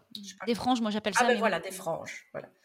voilà. Floche, c'est vrai que c'est un, un, terme peut-être. Floche? Floche, c'est liégeois. J'en apprends tous les jours. Mais oui, mais c'est plus typiquement liégeois, je pense. Donc des franges. Et, et donc, je disais, voilà, ça c'est votre problème. Donnez-moi une solution à votre problème. Et je dis, ne vous limitez pas. Toutes les solutions sont bonnes, même les plus extravagantes. Alors je dis, vous m'en citez un maximum, même les plus aberrantes, aucune restriction, on sort tout. Et donc, euh, il me donnait des, des, réponses. Et alors, je mettais chaque fois une frange de l'autre côté de ma main, et ainsi de suite. Et puis, à un moment donné, il se rendait compte qu'il n'y avait plus des masses de franges du côté droit et que toutes les franges étaient du côté gauche. Alors, c'est vrai qu'il y avait des solutions qui n'étaient absolument pas possibles, mais dans les solutions qu'ils avaient émises, dans les solutions qu'ils avaient émises, il y en avait qui, auxquelles ils n'avaient pas pensé sur le coup. Et c'est vrai qu'en les adaptant, ça donnait des pistes de solutions et de réflexion. Et donc, c'est comme je dis, si on est face à un verre qui, pour nous, est à moitié vide, ben, changer de contenant. À partir du moment où le contenant est plus petit, il va devenir plein, le verre. C'est un peu mmh ça, quoi. C'est un peu cette vision-là. Ça, ça, j'en reviens pas à chaque fois de pas du tout avoir pensé à, à ça, quoi. Moi, j'ai tendance à voir le verre à moitié, à moitié vide. Je suis quelqu'un d'assez pessimiste quand même, euh, je pense. Euh, mais euh, j'y travaille. Et d'ailleurs, euh, ta, solution là du, du, cahier jaune, alors mon cahier n'est pas jaune, mais, mais moi j'avais lu dans un livre, je, retrouverai, là j'ai plus le titre en tête, il y avait le mot créativité dedans, mais je crois que c'est Libérer votre créativité, ça s'appelait. Mais je n'ai plus l'auteur en tête. Et, et, cette. alors, je ne sais pas si elle est sociologue, je ne sais plus, mais je, je, te redirai. Mais en gros, elle conseillait tous les matins de. elle avait un concept qui était en fait les pages du matin ou pour les gens plutôt stressés, anxieux ou qui pensent beaucoup à leurs problèmes avant de penser aux solutions, de, de se lever et en fait de faire trois pages, peu importe, euh, de tout vider en fait, euh, parce que comme ça, il reste, il reste bah, admettons que si tu vides tes problèmes ou tes angoisses, il va rester que ce que tu peux apporter d'autre. Oh, et ça va au moins avoir l'avantage de te vider la tête pour que tu puisses penser aux solutions. Et donc, elle conseillait tous les matins de faire trois pages pour euh, extérioriser. alors, c'est c'est un peu comme du journaling, je pense. Oui, c'est ça. Mais, euh, mais j'avais trouvé la. Moi, j'ai eu du mal à le tenir sur le long terme parce qu'effectivement, écrire trois pages, bah, il faut avoir le temps. mais, mais je trouve la, je trouve l'initiative vraiment chouette. Écrire, je pense qu'il y a un vrai pouvoir d'extériorisation. Qui est euh, vraiment chouette. En, fait, euh, c'est vrai que moi, je dis toujours, même à mes amis, écrivez parce que le fait de voir et de le mettre sur papier, ça nous permet aussi de relativiser. Oui, bah les listes de pour et de contre, c'est quelque chose que je fais beaucoup à chaque fois que je dois prendre une décision parce que on a tendance à penser que au contre et en fait quand on quand on se force à lister, tous les pour ils apparaissent alors qu'on pensait qu'il n'y en avait pas. Tout à fait. Moi j'en fais j'ai la même technique. Ça ne m'étonne pas beaucoup pour le coup. j'ai la même technique. Mais, euh, mais si, euh, sinon, le, le, cahier, oui, c'est une forme de journaling qui permet d'enlever la surcharge mentale. J'en parle dans le premier épisode. C'est le premier travail en fait à faire. Mais moi, je ne dis pas trois pages, je dis de le faire cinq minutes. Oui, euh, oui, oui. Parce que je pense que trois pages, ça dépend. Oui, mais bon, chacun son concept. C'est pas Cameron? L'auteur Je vais vérifier ça tout de suite. J'ai ça, j'ai ça en tête, moi, Cameron. C'est possible. Eh bah, tu, tu as raison, c'est ça. C'est euh, Julia Cameron, ouais. Ah oui, voilà. Euh, moi, je n'avais plus le prénom en tête, mais Cameron, ça me disait quelque chose. Mais en tout cas, non, ça, c'est vrai que pour moi, l'écriture est importante. Allez, un autre petit, une petite nouveauté, je suis sur l'écriture d'un petit bouquin. yes J'ai réussi à gratter une information Et, mais je vais pas en dire plus, mais en fait, je vais en, normalement en sortir euh, deux, mais ce sera des petits livres qui toucheront autant les parents que les enfants. Ok, d'accord. Euh, bah, tu, tu, me diras le titre, j'irai en librairie, il n'y a pas de souci. oh, mais je veux bien encore t'en offrir un et te le dédicacer, ça ne me pose pas de problème. Mais je dis, je suis vraiment plein d'idées. Et, euh, et, en plus, euh, sur ce projet-là, euh, on va travailler en binôme avec mon mari. Donc, mmh qui est... Est-ce que je peux te demander ce que ton mari faisait dans la vie ou... oui. Pourquoi, pourquoi ce binôme? Alors, ce binôme, bah, tout simplement parce qu'on est heureux ensemble et qu'on a bon. et que, ah non, non, d'accord, je me demandais juste. Ah oui, mais sinon, ce... mon mari est médecin. Et ah un aspect de la médecine qui n'est pas simple, puisqu'il est oncologue, donc euh, il soigne les, les, personnes qui ont des cancers, et spécifiquement les cancers du poumon. Donc, comme je dis toujours, euh, la mort dîne à notre table tous les soirs. Mais bon, c'est comme ça, c'est la vie, et, et on essaye d'apporter un maximum euh, de positif et de bonheur à ses patients. Oui, c'est ça qui est, qui est curieux du coup, là, euh, entre, entre toi et, et, ton, ton compagnon. Je trouve ça hyper, euh, hyper intéressant. Vous avez l'air super positif. Ouais. Et pourtant, c'est des métiers qui, où on, côtoie la négativité quand même de très près. Quoi. Oui. oui, il y en a beaucoup. Beaucoup de ses collaborateurs avaient énormément de difficultés d'ailleurs. Mmh et, et il a fait une, des études euh, donc euh, adolescent euh, de latin grec, et il adore écrire. Et d'ailleurs, en tant que médecin, il a écrit pas mal d'articles. et alors ici, euh, moi, je suis plutôt littérature, pas du tout hmm, scientifique. Enfin, si, je lis beaucoup de, de, la littérature scientifique, mais écrire des littératures scientifiques, ça ne m'intéresse pas des masses. Par contre, j'aime bien, comment est-ce que je vais dire allez, je ne reviens plus sur le terme, mais pouvoir expliquer de manière simple aux gens. Ah, la vulgarisation Voilà, vulgarisation. Voilà, je ne revenais plus sur le terme. Et donc, euh, ici, ce serait justement euh, des approches un peu plus vulgarisantes de thématiques, mais qui, je trouve, sont intéressantes pour les enfants et pour les parents. Et donc, ça, met, euh, ça permet à tout le monde de comprendre. Et alors, je suis quelqu'un qui parle de manière très imagée. Et donc, euh, je trouve que ça racontera une histoire aux gens. Et j'aime bien ça. Et donc, mon mari va être euh, mon binôme dans, dans cette écriture. Ah, c'est super. Écrire à quatre mains, c'est compliqué. Hein oui, mais c'est un sacré défi. Oui, mais on y est déjà arrivé. Parce que le, trop chouette. le premier, euh, je vais dire, l'ébauche du premier livre, quand je dis mhm. livre, il ne fait pas, 50, il fait pas 500 pages. Hein. Mmh Mais en tout cas, l'ébauche du premier, on l'a déjà faite. Et les gens ne remarquent même pas qu'il y, a, y a quatre écritures. Enfin, qu'il y a deux écritures, qu'il y a quatre mains. Quoi. Ok, j'ai vraiment hâte. J'ai vraiment hâte de pouvoir, euh, de pouvoir lire ça, vraiment. C'est chouette. Euh, donc voilà, ça c'est... Comme ça, tu vois, je t'ai... donné... J'ai un peu, j'ai un, je l'ai un peu cherché, j'avoue. Je ne dis pas comment, ni la forme, ni etc. Parce que comme ça, je garde encore un peu, un peu de, de mystère autour de cela. J'ai. Du coup, ça me fait penser à quelque chose que tu m'as dit la première fois qu'on s'est euh, parlé. Tu m'as dit que tu avais un peu une appétence pour les contes pour enfants. Oui. Et du coup, c'est quelque chose que tu aimerais développer aussi, potentiellement? Euh, Les petits livres auront cet accent-là. Ah, oh, j'en ai, pas, ai pas fait exprès. non, ils, ils auront un peu ce concept-là. Ce qui, est, ce, qui, ce qui est une belle manière de parler à tout le monde, au final. Moi, mais moi j'aime bien les histoires. J'en racontais toujours et j'en inventais régulièrement à mes enfants. Donc, euh...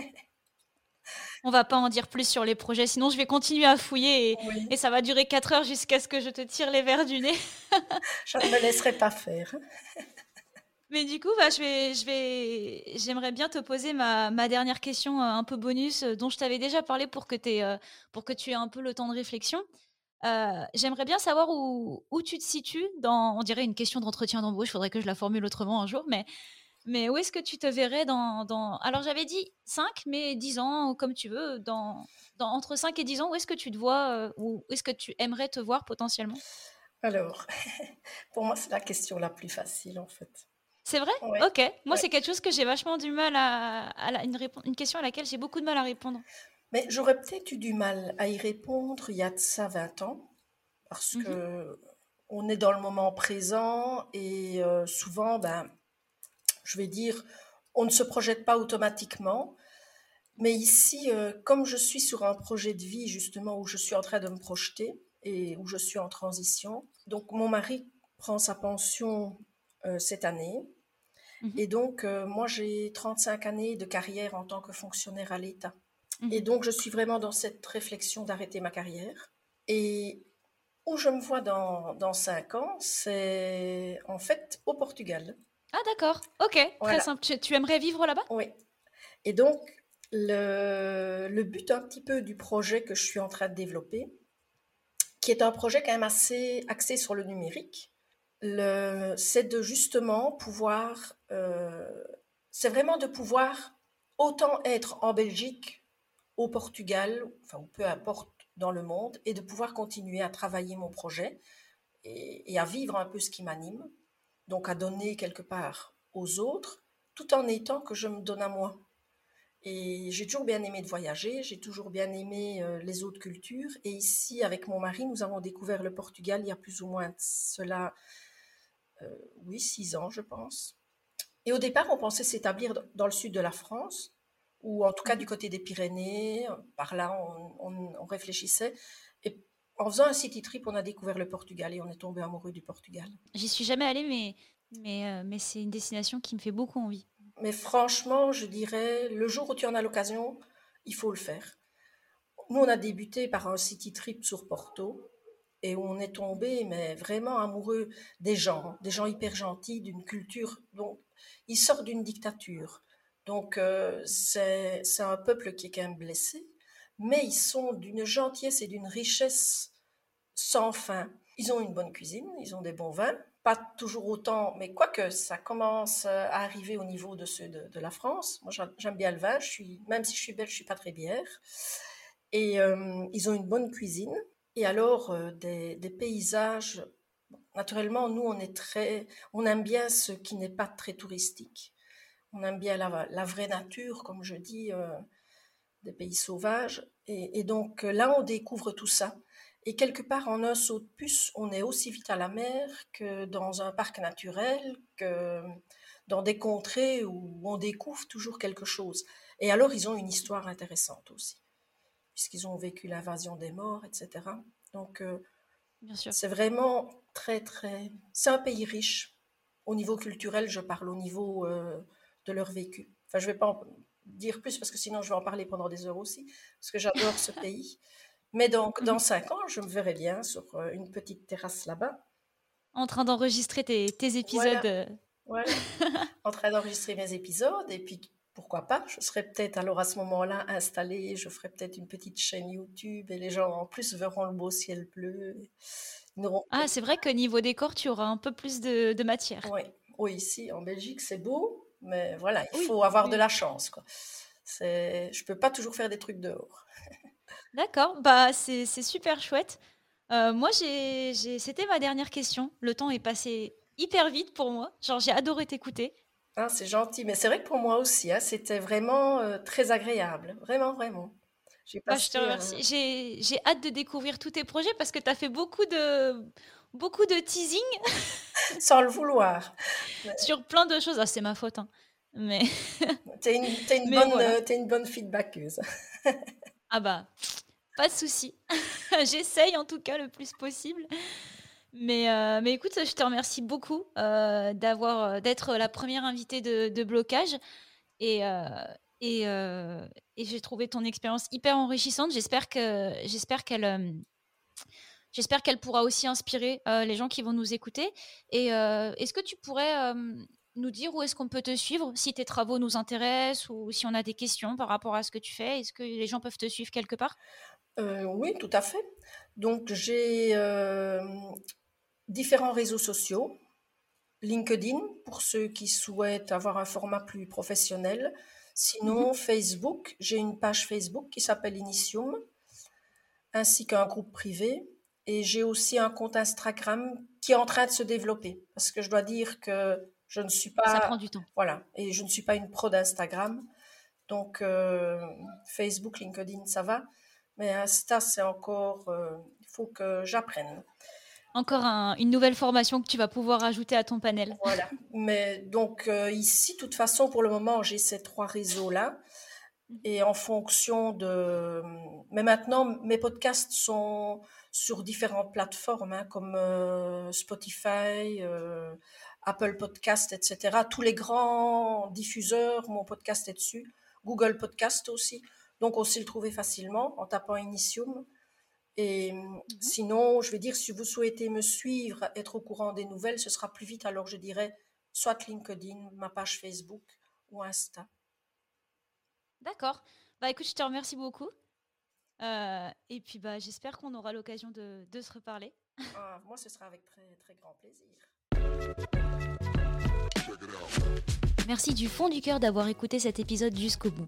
S'il vous a plu et que vous souhaitez soutenir Blocage, n'hésitez pas à vous abonner au podcast via votre application de podcast préférée et à me laisser un commentaire et 5 étoiles via Apple Podcast. Si vous pensez que cette discussion peut inspirer ne serait-ce qu'un membre de votre entourage, n'hésitez surtout pas à le partager avec lui. C'est ce qui m'aide vraiment à faire grandir le projet. Donc je vous remercie encore et je vous dis à la semaine prochaine.